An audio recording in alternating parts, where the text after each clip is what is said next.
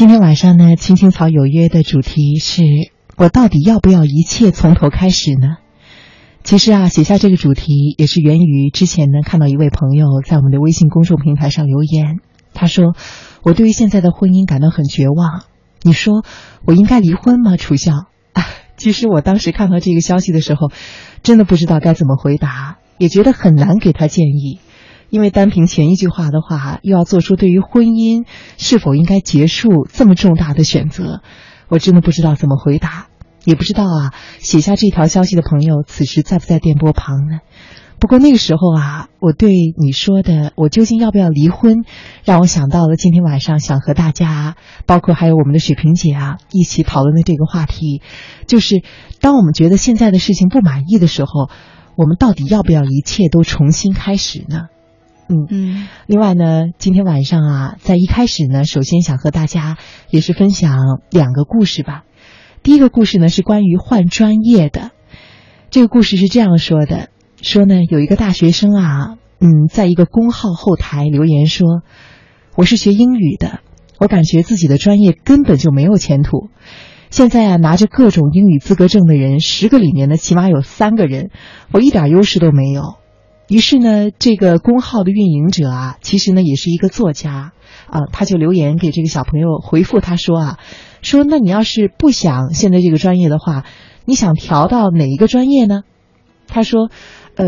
我是学文的，那太理科的呢可能不可能，那要么就是金融啊、国际贸易啊，或者呢是其他的语种也都可以，只要不是现在这个专业就可以了。这个作家呢就问他说：“那你就没有一个已经确定想要发展的方向吗？”他很快的回过来几个抓狂的表情说：“没有啊，我就是想换个新环境，刺激一下自己上进而已。”后来呢，他们聊了一个多小时，末了呢，这个大学生说：“其实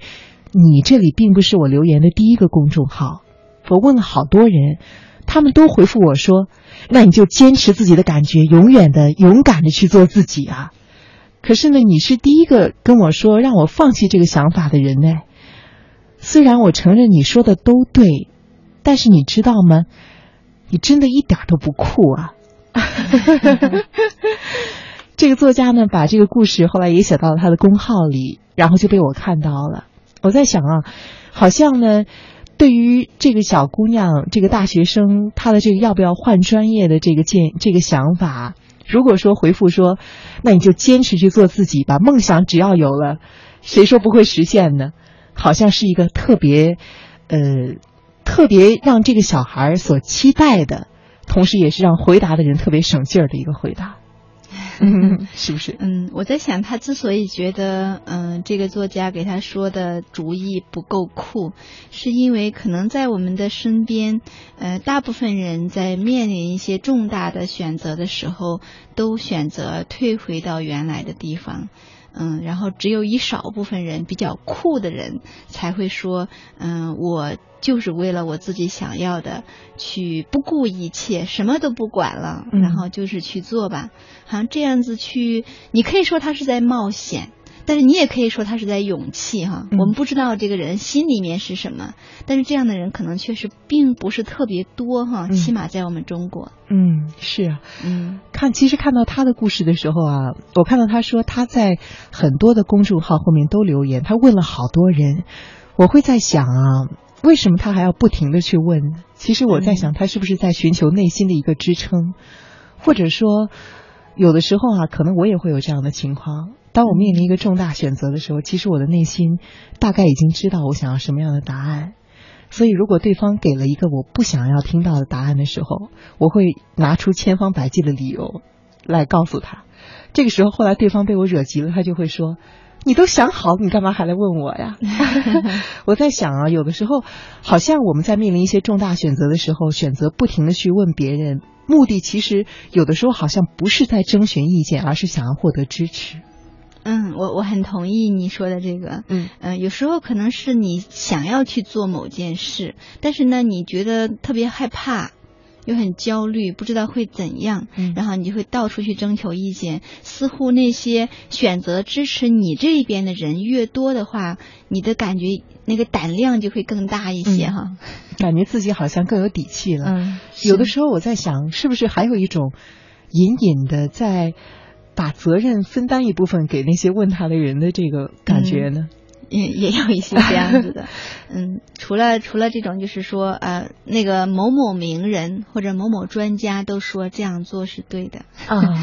但其实最后为结果负责的还只有你自己，还只有你自己。嗯嗯，另另外的话，可能到处去问人的话呢，还有一个可能是你面临一个选择的时候，非常的彷徨和焦虑。嗯，而这种感觉是你一个人觉得很难消化的，嗯，所以呢，就到处去问人，通过这样的方式来疏解一下那种面对未知和不确定的时候的那种焦虑呀、害怕呀那种感觉。嗯。好，那这一个小故事呢，说的是关于换专业的。今天我们谈的这个话题呢，是当你觉得在现在的生活中，无论说你是换专业，还是说对于你的婚姻，还是说对于其他的方面，当你觉得好像已经难以继续的时候，你是不是应该真的像电视剧中，或者说像很多的成功的故事中写的那样，我应该抛下一切，重新开始？当然了，这个问题呢，我们先把它放在这里，也期待看到大家的发来你们的想法。我想要说的是呢是第二个关于换工作的故事。这个故事呢是这样说的，说的呢是，呃，我曾经有过一位朋友，我们呢是在一场有关职业发展的讲座上相遇的，在回程的路上同车啊，他一路大。大吐这个苦水，他说：“你不知道我在公司里面做行政岗多没意思，多没前途，整天呢就是整理整理文件，帮老板送个文件呀，签个字什么的。我每天的日子呢都接触不到那些核心的岗位，我干的呢其实都是很边缘的、很事务性的工作。我觉得我的生活没有一点的新意和激情，真无聊。”后来呢？他说那个时候我啊，就是这个故事中的主人公。他说我还年轻不懂事儿，于是呢，我就顺着他的话茬接下来去说：“那你，那你就换一份工作呗，给自己一个新的开始。”他说呢，哎，你果然也是这么想。他就猛地侧过身来，握住这个主人公的手，说：“原来不只是我一个人有这个念头。”后来呢，他们交换了微信。没过两周啊，就看到这个人的朋友圈里面更新了一条，说换一份工作真的好像是脱胎换骨一样爽，新职位我来了，配上一杯浓浓的咖啡，还有一个兴高采烈的剪刀手。那在刚开始的一段时间，几乎每一天啊都会被他发的朋友圈刷屏，包括呢阳台上的一株多肉长出了新芽，还有公司老总讲话的 PPT 啊。还有自己开始学英语啦，还有每天自己都在不停的运动啊、打卡呀，总之就是满满的正能量，让我这个故事这个主人公呢，以为他做出的是正确的选择。直到半年之后，这个人又约他吃饭，在查过三巡之后，对他说：“我下周就要离开这个城市，去别的地方工作了。我不一定什么时候会回来，也不一定会回来了。”他很惊讶，就问他说：“怎么你调岗吗？”他说：“不是调岗，是我又换工作了。因为现在这份工作对于我来说，已经没有什么新鲜感了。我想换一个新的环境，重新开始。”他说：“你也知道啊，我是中文系毕业的，没有什么其他的技能和特长。我在一个岗位上做久了，真的是很无聊。”后来呢，他就这样离开了，去了上海，又换了好几份工作。每一份呢都是边缘岗，每一份都不超过一年。后来呢，这个人就在群里说啊，他说我感觉自己好失败，比我还小两岁的小朋友都是我的上司了，可是我什么都没有，什么都不是。而那是第一次让人意识到，给出的一个那你就换一下呀，那就跳槽啊这样的建议，可能对于对方来说会是一个无比错误的选择。嗯。这是今天我在节目的开头想和大家分享的第二个故事。我想我们今天的节目就顺着这两个故事聊开吧。嗯，那么关于故事中的两个主人公，那故事呢？你要是说可能啊，它的真实性，因为是故事嘛，我们也难以说去做特别严密的论证。但是我想在这个故事中提到的这些人，在我自己的生活中，我似乎都能够看到很多这样的影子。嗯，不知道电波前会不会有朋友正在想着我要不要去辞职，或者说我要不要离婚？我要不要给自己一个重新开始？我想，我们第一个问题可以是：你觉得这种经常换工作，或者说是换伴侣吧？嗯，比如说对自己现在的亲密关系不满意，我觉得我马上要换一个人重新开始。当他们换的时候，他们的心里是怎么想的呢？嗯，我想要看是那个换的频率哈，可能第一次换和第二次换的时候，那个心态可能会有一点不一样的。哦，那第一次呢？嗯，第一次换的时候，我们可以会把责任都怪罪到对方身上啊。哦，嗯，是因为他性格不好啊。嗯，他脾气不好啊，他这个边不好，那边不好啊，总之是有问题哈，所以我我们我要结束这个关系再换一个。嗯，但是如果说再来一段新的关系的时候，我又想换了，恐怕那个感觉就会不一样。假设这个人还是相对性格是有一些成熟的话，他可能就会开始心里面就会得犯嘀咕啊，为什么？前面那个性格不好，到了这个还是性格不好呢？啊，让我想起物理上的一个控制变量法。嗯，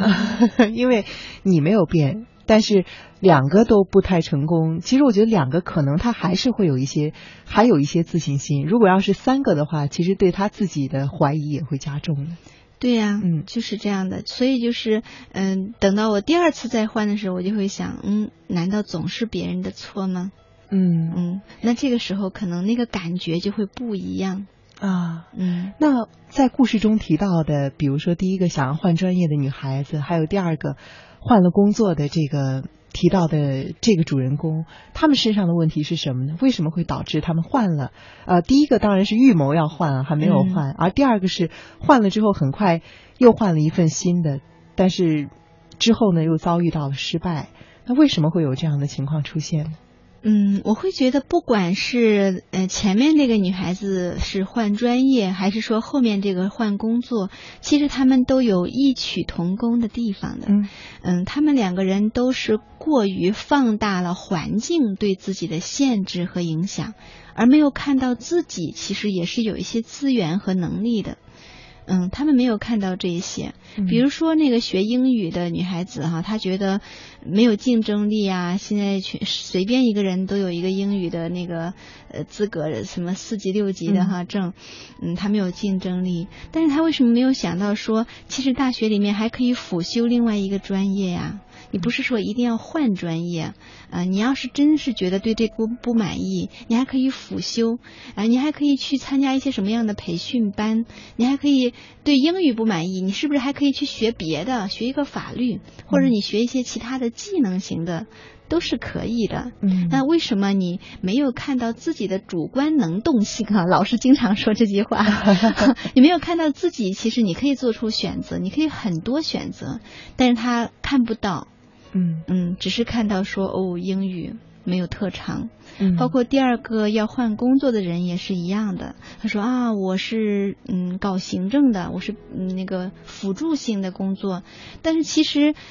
如果一个人能够在企业里面很有能力的话，独当一面，做到行政行政的总经理，或者说是那种常务的副总，其实也是很厉害的。他们很多时候都是从行政。一步一步升上来的，嗯嗯，那也很厉害。那还包括说，嗯，我是学中文的，好像没什么特长。哎，其实有很多小说家呀。啊，很多的很优秀的编辑记者，他们都是学中文的，嗯，啊，一些编剧非常棒，他们都是学中文的。所以其实关键还是说你自己拥有一些什么样的资源，你自己想要成为什么样的人才是最重要的，而不是说环境如何如何。嗯，大家的环境都一样。那重新开始这四个字为什么会让我们觉得有那么大的诱惑力呢？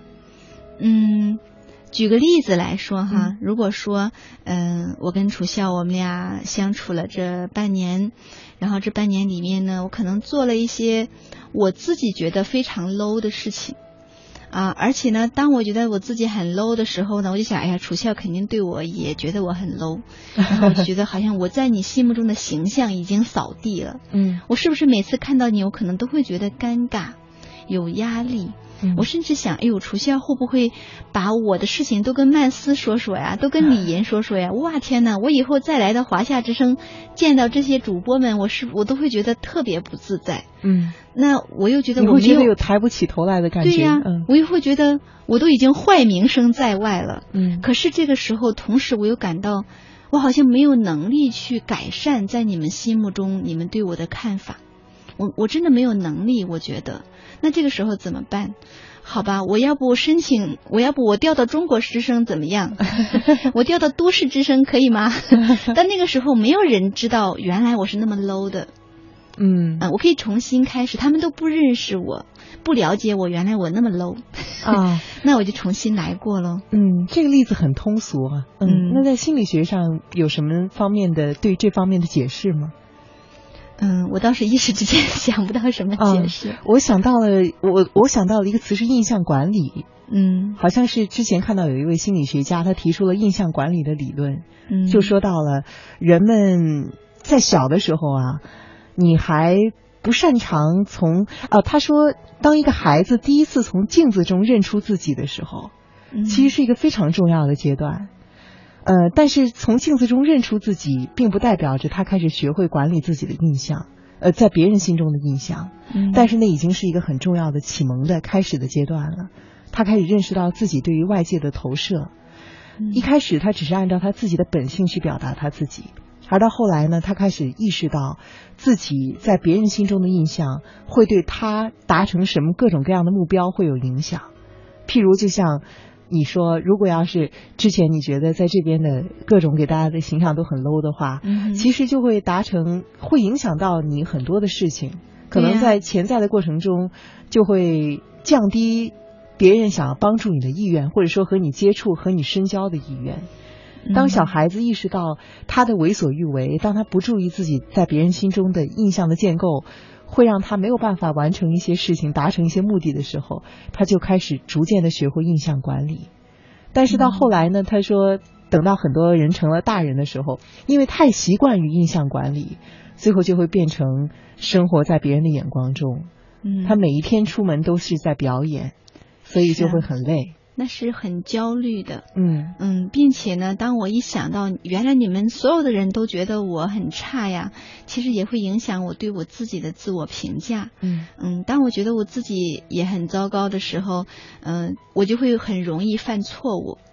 嗯 然后就反而在行为层面再次证明，哦，原来我真的很差呀。哦它就是一个恶性循环。哎，你说的这个就让我想到了你破罐子破摔这个说法。嗯说当你觉得感觉不好的时候，你好像会做出更多不太好的事情。那其实有一位作家呢，王小波啊，他 关于这个破罐子破摔呢，他说过一句话，他说打破一个罐子，比让人们重建一个罐子更有快感。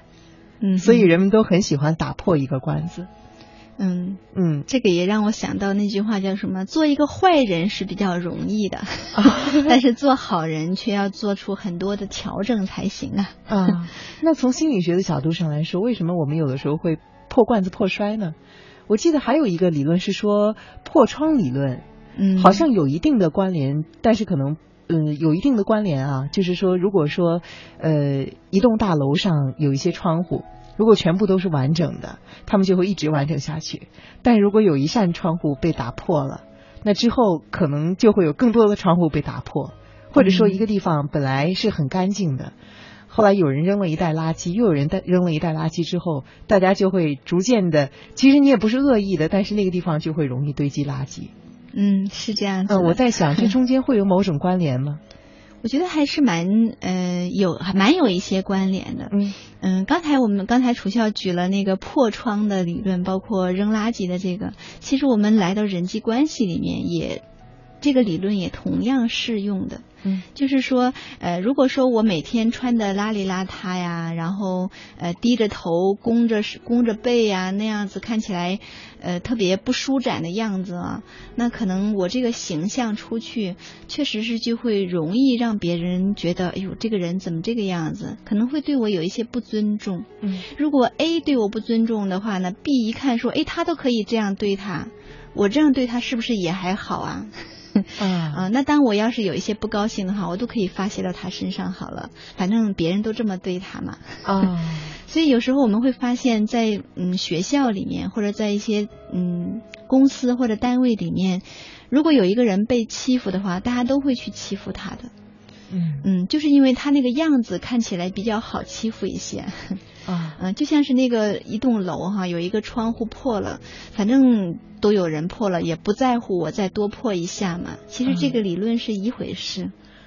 那如果对于这个人来说，包括受到常受到欺负的这个孩子，嗯嗯，他除了换一个地方重新开始，还有别的办法吗？当然有更好的办法。嗯嗯，就是你要去能够勇敢的表明说，我是不允许你这样对待我的。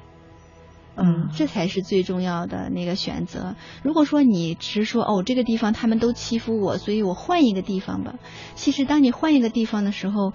嗯、你这个低着头、弓着背的那个看起来很不舒展的样子，呃，没有改变，其实会有新的人来像原来的人那样对待你的。就像今天一开始我们有一位听众叫什么七七哥哈，嗯七七哥说的那个，如果我在这个地方摔倒了，其实我换个地方的时候会发现，我其实是在那个地方要重新走一遍的。就是你自己没有一个成长和提升的话，你再换，其实到最后都是一样的。嗯嗯，就像你后来读的那个故事，换工作的那位那个女士哈，嗯嗯，如果她自己本身没有一些成长，没有一些改变，没有一些技能方面的提升，或者说思维境界方面的提升，他会一直换下去。嗯，我知道雪萍姐是对于婚姻家庭这方面很有研究的。那说嗯到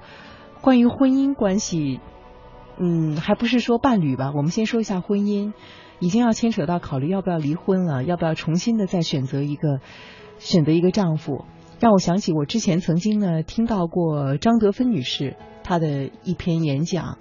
她说她自己在婚姻这个问题上是没有什么资格的，因为她曾经离过两次婚。她说，但是呢，她要劝她的女儿在离婚之前一定要慎重的考虑，不劝她离婚。她说，因为你会发现，呃，当你要考虑离婚的时候，你会发现在茫茫的人海中，要首先找到一个可以和你共度一生的一个基本匹配的人比较困难，而要找到这个人，同时呢，他又对你很喜欢、很爱你，其实又是比较困难的一件事情。嗯他说，如果这种情况下，我劝你还不如先考虑一下现在的这个关系有没有修复的可能。他当时呢是讲了一个故事，他说呢是有一对夫妻，呃，这个妻子的母亲突然查出来得了绝症，但是实际上呢，这对夫妇正计划着要去用他们攒下的一笔钱去买一栋房子。然后这个妻子呢，就想当然的认为，在生命面前，当然说救他妈妈是最重要的，嗯所以她就跟她老公说：“现在我们不能买房子了，这笔钱必须用来给我母亲治病。”但是呢，这个老这个老公他的母亲，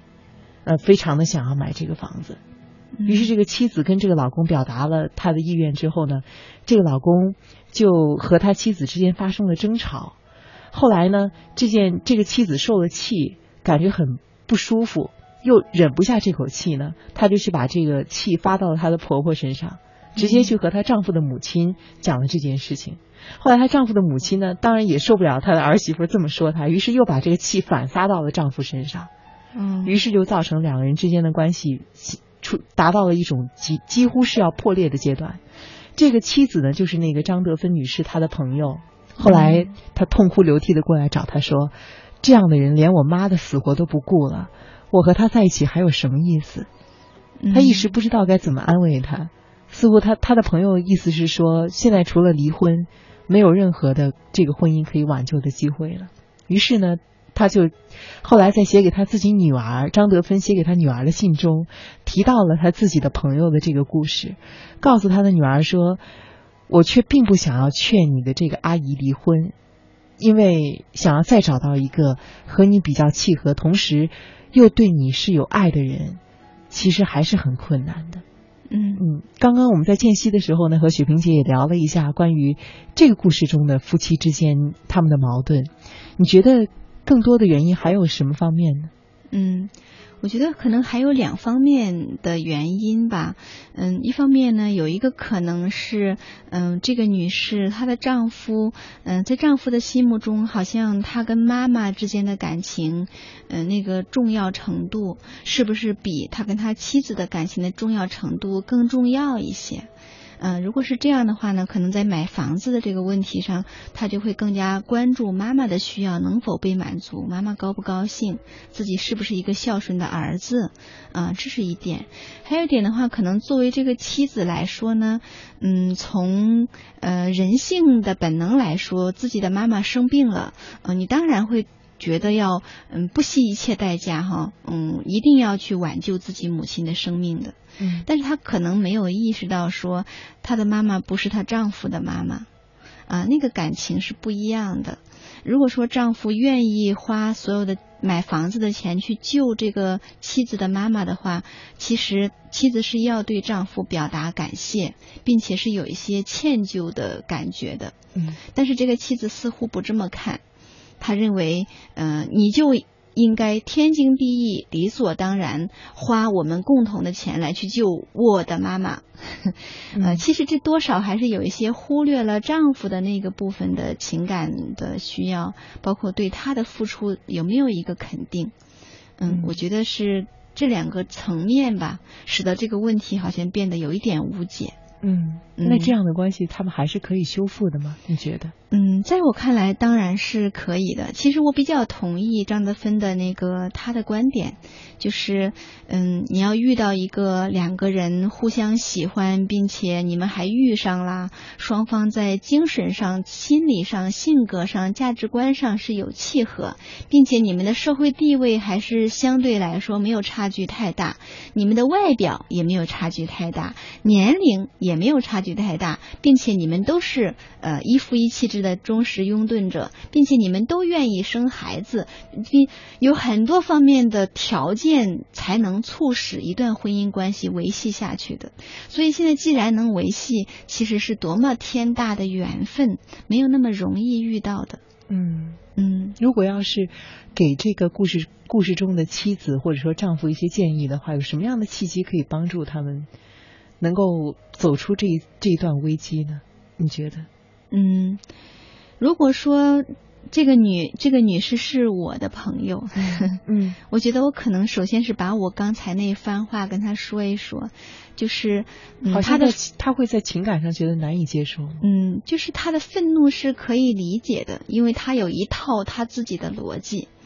嗯，她的这个逻辑就是，如你是我的丈夫，你就应该嗯像我一样那么紧张我的妈妈，嗯嗯，这是他的逻辑。但是其实呢，如果从一个嗯，你再往后退一步，啊，不要深陷在你自己的那个逻辑的时候，其实你也需要理解，那是你的妈妈，不是你丈夫的妈妈。嗯，所以他对你的妈妈的感情没有像你那么的深，是可以理解的。嗯嗯，你没有必要非要要求你的丈夫，呃，像你一样那样子，嗯，他能够就这个事情感到纠结，感到痛苦。就足以证明他对你是有爱的。嗯嗯，如果那个丈夫是你的朋友呢？你会怎么劝他？嗯。我也会觉得很理解他的纠结，因为那真的不是他的妈妈。嗯，但是同时呢，我觉得他们夫妻两个人是需要做更多深入的沟通的。嗯嗯，也许他们还是一定是会有机会来就这个问题，嗯，达成一个可以嗯双方都满意的解决方案。比如说，嗯，有没有必要必须要拿全部的准备买房子的钱去救你的妈妈？嗯，可不可以我们拿一部分，嗯，另外的一部分，呃，再想别的办法，或者说我们也需要听天意。嗯嗯，其实人是有很多的智慧的，我相信只要夫妻两个人能够齐心协力，没有什么问题是不能解决的。嗯嗯。